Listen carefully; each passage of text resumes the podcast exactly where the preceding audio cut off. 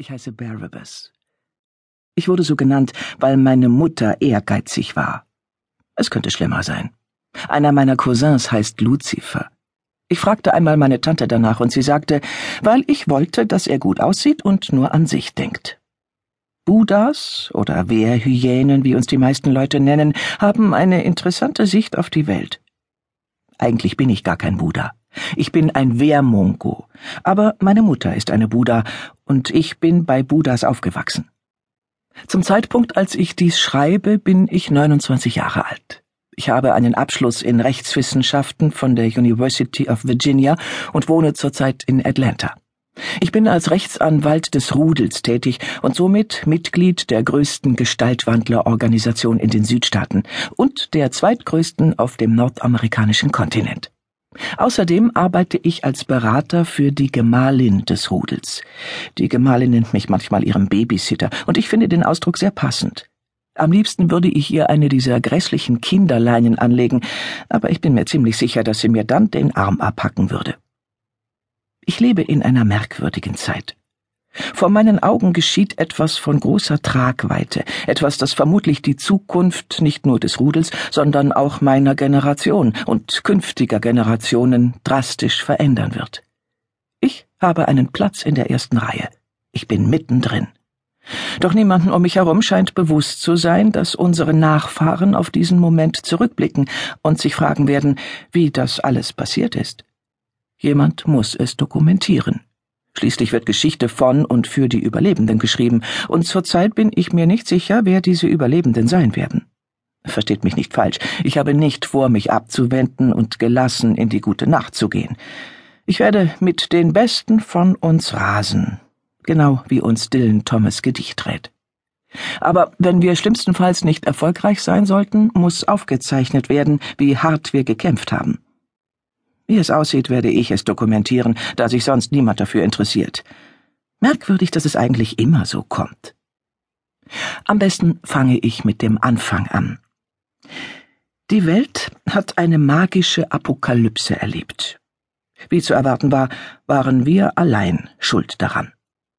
In alten Zeiten ergänzten sich Technik und Magie in perfekter Harmonie, doch dann kam das Menschengeschlecht. Es baute eine auf Magie basierende Zivilisation auf. Ungeheuer und Fabelwesen durchstreiften das Land. Zauberer mit gottähnlicher Macht errichteten über Nacht ganze Städte und ließen geflügelte Schlangen und geschmolzenes Metall auf ihre Feinde regnen. Nur so am Rande, diese Zeiten müssen ein Albtraum gewesen sein. So viel Macht in den Händen einzelner Menschen? Das konnte nur schiefgehen und zu schrecklichem Blutvergießen führen. Man muss nur die Bibel lesen. Magie und Technik gerieten so sehr aus dem Gleichgewicht, dass die Magie schwand. Die durch Magie erschaffenen Städte zerfielen, ihre Wunder wurden zu Staub und ihre Bestien zu Mythen. 5000 Jahre später. Wir befinden uns am Anfang des 21. Jahrhunderts und haben eine auf Technik basierende Zivilisation. Wir sind wieder einmal aus dem Gleichgewicht geraten, die Magie schlägt zurück und zieht uns rachsüchtig eins über den Schädel. Sie überflutet den Planeten in Wogen. In diesem Moment regiert die Technik. Verbrennungsmotoren funktionieren, Gewehre schießen und die Elektrizität hält die Monster fern. Im nächsten überschwemmt eine unsichtbare Woge der Magie das Land, lässt Gewehre versagen und bringt Wesen mit albtraumhaften Zähnen und starkem Appetit hervor. Dann verschwindet die Magie, plötzlich und ohne Vorwarnung. Das Sondereinsatzkommando der Magier hört auf, Feuer zu speien und kehrt wieder zu den Gewehren zurück. Diese Apokalypse wird die Wende genannt. Die Wende hat die technologische Zivilisation zerstört. Luftfahrt ist nicht mehr möglich, weil die Flugzeuge vom Himmel fallen, wenn die Magie einsetzt. Das Internet ist tot, weil wir die meiste Zeit ohne Elektrizität sind und die Magie Computerteile zu Staub zermalt. Handys funktionieren nicht, außer man ist beim Militär und hat eine hohe Sicherheitseinstufung. Hochhäuser und Wolkenkratzer sind eingestürzt, vom Zahn der Magie zernagt, aber das Leben der Menschen geht weiter. Und im neuen Atlanta nach der Wende kommen neue Interessengruppen und Mächte ins Spiel. Da ist erstens das Rudel. Ich bin, wie gesagt, ein Gestaltwandler und arbeite für das Rudel. Darum liegt mir persönlich viel daran, genau zu erklären, wer wir sind und was wir tun. Das Rudel ist die zweitgrößte Gestaltwandlerorganisation im Land und hat über 1500 Mitglieder. Es ist nach Tierarten in sieben Clans unterteilt, also in Buddhas, Wölfe und so weiter. Jeder Clan wird von einem Alpha-Paar geleitet. Alle Alphas zusammen bilden den Rudelrat. Aber wie uns Disney gelehrt hat, muss es einen König geben. Doch hat unser König den Titel Herr der Bestien, denn wir dynamischen Amerikaner haben ein Problem mit der Monarchie. Sein Name ist Karen Leonard. Karen übernahm mit 15 die Verantwortung für das Rudel, nachdem er einen durchgedrehten Wehrbär besiegt hatte, dem sonst niemand etwas anhaben konnte. Er einte uns. Er überredete die Alphas, gemeinsam Land zu kaufen und die Festung zu bauen, damit wir einen sicheren Ort haben, wo wir unter uns sein können. Er gab uns Vorschriften und Gesetze und lehrte uns, dass Zuwiderhandlungen nicht toleriert werden. Dank ihm leben wir in relativem Wohlstand zusammen.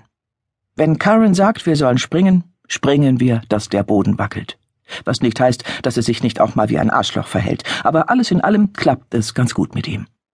Er ist aber auch ein schrecklicher Mistkerl, der nach dem Motto regiert, entweder du tust, was ich sage, oder du fliegst raus. Mehr dazu später. Wir Gestaltwandler werden vom restlichen Atlanta argwöhnisch betrachtet.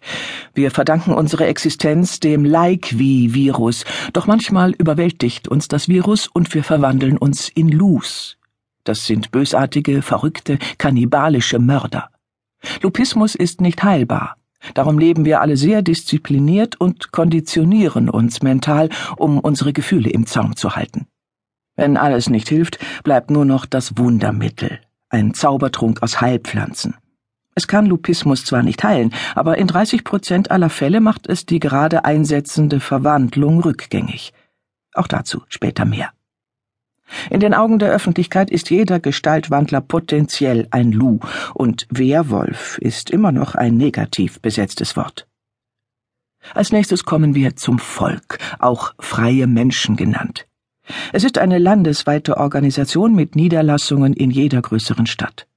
Das Volk steuert die Untoten, im Besonderen die Vampire, zum Vergnügen und um Gewinn zu erzielen, aber wenn man sie fragt, geben sie einen zweifelhaften wissenschaftlichen Zweck vor. Vampire haben keinen freien Willen. Der Immortus-Erreger, der zum Tod und zur nachfolgenden Wiederbelebung des Opfers führt, reinigt seinen Körper von allem, was nicht gebraucht wird, wie innere Organe, Haare, Genitalien und Bewusstsein.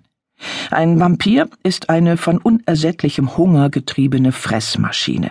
Er spricht nicht, er denkt nicht, er tötet impulsiv alles, und um ihn aufzuhalten, ist eine schwere Hochleistungshaubitze erforderlich, oder man muss ihn enthaupten. Es soll auch funktionieren, wenn man ihn in kleine Stücke hackt, wie die Gemahlin bei vielen Gelegenheiten bewiesen hat.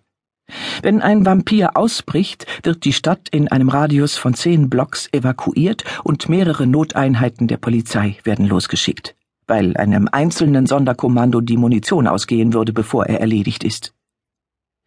Die Nekromanten, die lieber Navigatoren genannt werden möchten, bemächtigen sich des leeren Geistes eines Vampirs mittels Telepathie und projizieren ihren Willen auf diese weiße Leinwand. Man nennt es Steuern. Die Navigatoren benutzen die Vampire wie ferngesteuerte Autos. Sie sehen, was der Untote sieht, sie hören, was er hört, und wenn der Vampir spricht, kommt aus seinem Mund die Stimme des Navigators. Sie können den Vampir in gefährliche Gebiete schicken, während Sie im gepanzerten Inneren des Casinos einen Kaffee trinken. Die besten Navigatoren bezeichnen sich als Herren der Toten, denn Bescheidenheit gehört nicht gerade zu ihren Tugenden. Das Volk hat sein Hauptquartier im Casino aufgeschlagen, während unseres die Festung ist. In der Stadt ist das Volk die stärkste Konkurrenz des Rudels.